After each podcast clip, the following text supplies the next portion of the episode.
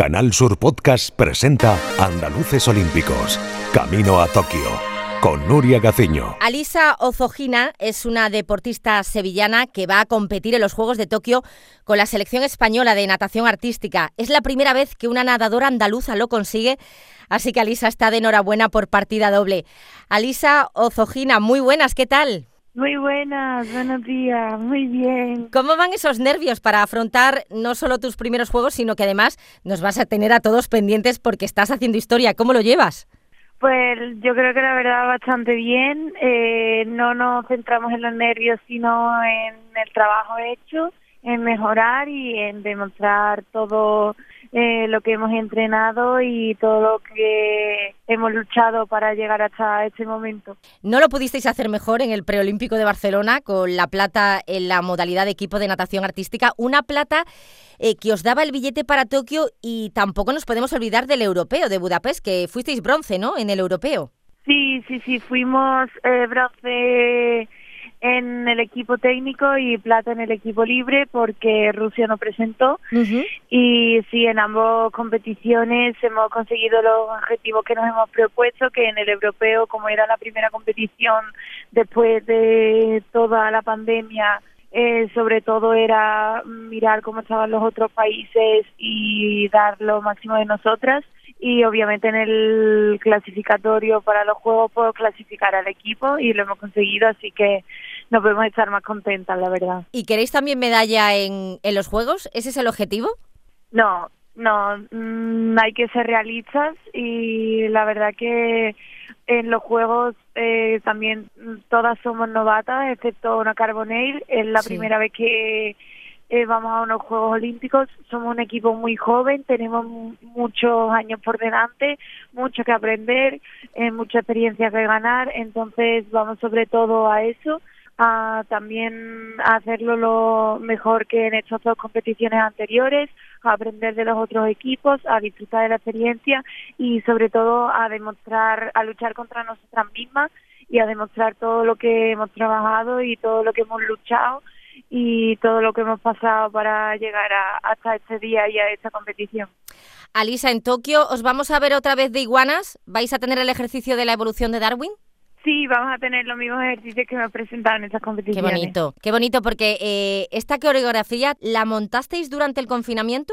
No, fue fue después. Fue después. del confinamiento. Pero de todos modos... Pero, pero la idea, durante el confinamiento, ya empezábamos a trabajar en el tema de la música porque la verdad que la música ha tenido una evolución junto a nosotras enorme.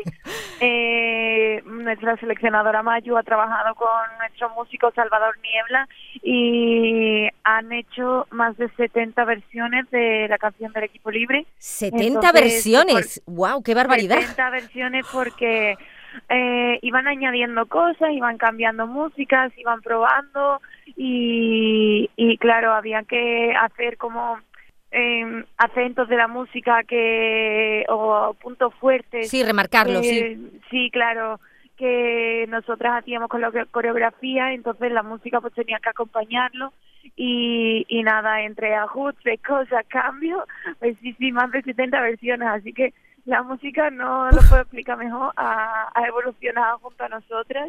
Y sí, sí, han sido bastantes meses de trabajo y, y un montonazo de esfuerzo por parte de sobre todo Mayo y Salvador. Sí, pero estoy muy sorprendida porque lo habéis montado en tiempo prácticamente récord, eh, así han sido pocos meses y luego eh, es verdad lo que estás comentando de la música, a mí me parece una delicia, sobre todo la parte en la que se va también escuchando ese goteo del agua y parece que vosotras mismas os vais transformando, ¿no? O sea, se, se ve muy bien ejemplarizado todo lo que es eh, la evolución, la evolución del ser humano, ¿no? La evolución de Darwin, que es lo que queréis reflejar eh, con esa coreografía. Es desde luego... Me alegro un montón que me digas eso porque eh, cuando ya tenemos la coreografía lista hemos enseñado a veces la, la coreo y tal y, y luego le preguntábamos, bueno, ¿qué? ¿Y cuál crees que es el tema?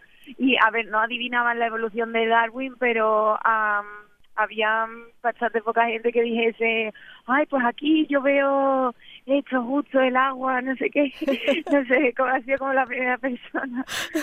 No, no, me, me de verdad, en serio, me parece que lo plasmáis a, las mil maravillas. Em, ¿Cuántos ensayos tiene la segunda acrobacia? Porque es que a mí esa acrobacia me parece eh, muy difícil incluso hasta de explicar.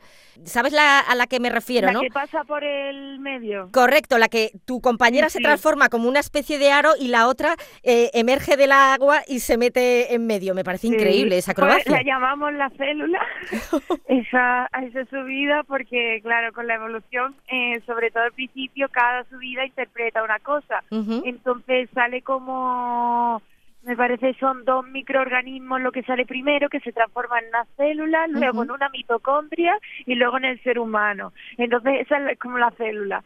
Y la verdad que esa acrobacia justamente eh, la vimos en un vídeo en el confinamiento y después del confinamiento comenzamos a entrenarla, a probarla y bueno, al final lo conseguimos.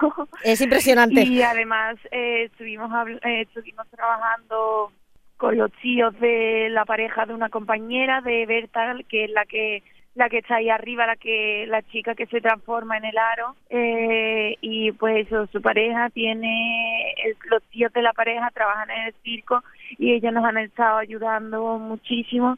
Luego también hemos trabajado con Amer que es importante que esto lo digan bien, que es un chico del del circo de, de aquí de Barcelona. Ah, circo de Cataluña. Sí, y, y nada, eso ellos nos han ayudado un montón, la verdad.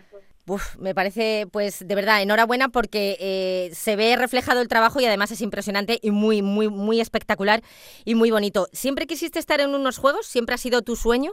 Sí, sí, internamente sí. A ver, no lo he estado pensando cada día, pero sí que me acuerdo muchas veces de cuando aún entrenaba en Sevilla, en primero de eso, con 13, 14 años o así, que nos íbamos a, eh, que justo era, me parece, bueno, en 2012, más que por ahí, cuando era Londres, me dijeron, bueno, Ali, hay juegos este año, no sé qué, y tú irás a algunos, y yo, pues no sé, si llego sería Tokio, pero no lo sé porque aún sería muy pequeña, y no sé, verme aquí Sí, pero ya estabas haciendo los cálculos. Ya estabas haciendo los cálculos diciendo, bueno, a lo mejor para Tokio, ¿no? Con 21 años a lo mejor llego. Pues has llegado. por edad, pues sí, pero. Has llegado. Claro, no sé, era como mi mayor, mayor sueño Tú querías eh, disfrutar, ¿no? De la natación artística, ¿no? De la, de la sincro. Sí, querías, sí yo eh, siempre he dicho que yo hago eh, natación artística porque a mí me gusta, porque me hace feliz, porque disfruto con los entrenamientos y no siempre para mí. ¿Quién es la persona que más ha confiado en ti, la que nunca ha dudado, la que más te ha apoyado, la que te ha ayudado en todo? Muchísima gente, no puedo elegir a una. Empezando por María del Mar, que es mi entrenadora del club de toda la vida. Bueno, y que todos, mm, María Alma, no sé, no sé, todo, Carolina, Pepi, Silvia, Manoli, es que he tenido tantas entradas y todas las niñas, también las mayores, no sé, en el club siempre tenemos eso que como nunca nos han puesto las cosas fáciles en Andalucía y menos en el siglo Sevilla, eh, nunca hemos dudado de nuestras posibilidades, siempre hemos ido a atravesar todos los obstáculos y, y también obviamente mis padres, pero no sé, nunca nadie me ha dicho que, que duda de mí. ¿Cuántas horas entrenáis al día?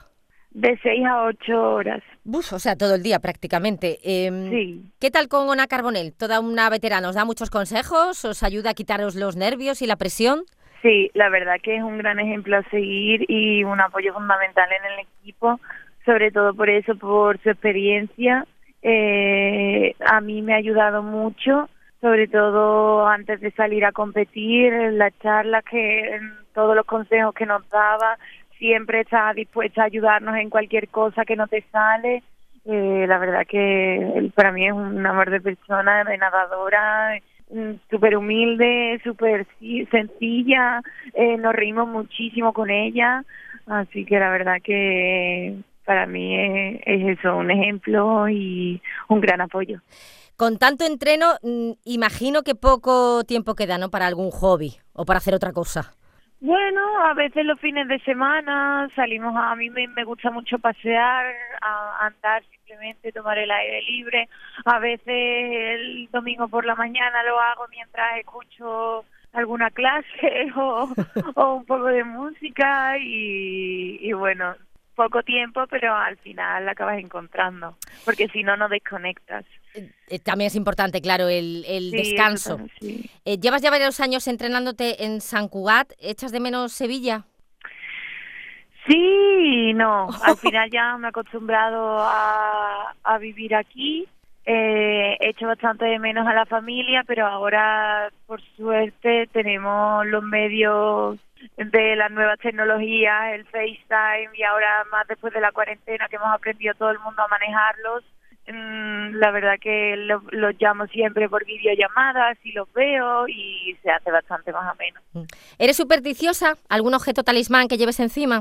Mm, no, soy más como supersticiosa con el tema de la sal, pero también para lo que quiero, porque por ejemplo lo de los gatos negros, yo mm, aquí tenemos gatos negros y, tenemos suerte, o sea, todo ese tema, pues la verdad que no me lo creo, pero no sé, por el eh, por si acaso lo de pasar por debajo de, de un andamio no lo hago, lo de la sal también pero simplemente por, por precaución. ¿Qué es lo más raro que has hecho en pandemia para no perder la forma? Sobre todo eh, si no teníais piscina a mano, claro. Hacer dominadas en la puerta de mi cuarto.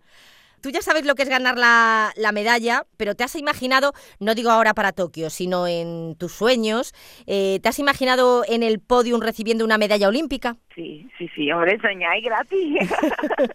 y además es que nunca sabes lo que puede pasar. Eso es cierto. Yo, voy a eso y ya que sea lo que Dios quiera. Eh, teniendo en cuenta la escasez de público que va a haber en Tokio, eh, ¿cuál es la primera videollamada que te gustaría recibir? Una vez que ya termines tu participación. La de mis padres y mis entrenadores. ¿Ozogina es originario de dónde? De Moscú, de Rusia. De Rusia, es tu padre, ¿no? Eh, ruso, ¿no? Los dos. Los dos. Los dos, yo también. Yo nací en Moscú, pero con un año me vine aquí a Sevilla. Bueno, pues ojalá, ojalá que la llamada sea pues para celebrar mm, una medalla y si no puedes una medalla, Alisa, pues que haya que hayáis tenido una participación excelente, que estéis muy satisfechas con vuestro trabajo y con vuestro paso por Tokio, Alisa Ozogina, la primera andaluza que va que logra ir a unos juegos con el equipo nacional de natación artística. Muchísimas gracias por atendernos. Te deseamos lo mejor en Tokio, mucha suerte y que disfrutes sobre todo. Gracias a vosotros, un besazo enorme. En Canal Sur Podcast han escuchado Andaluces Olímpicos, Camino a Tokio, con Nuria Gaciño.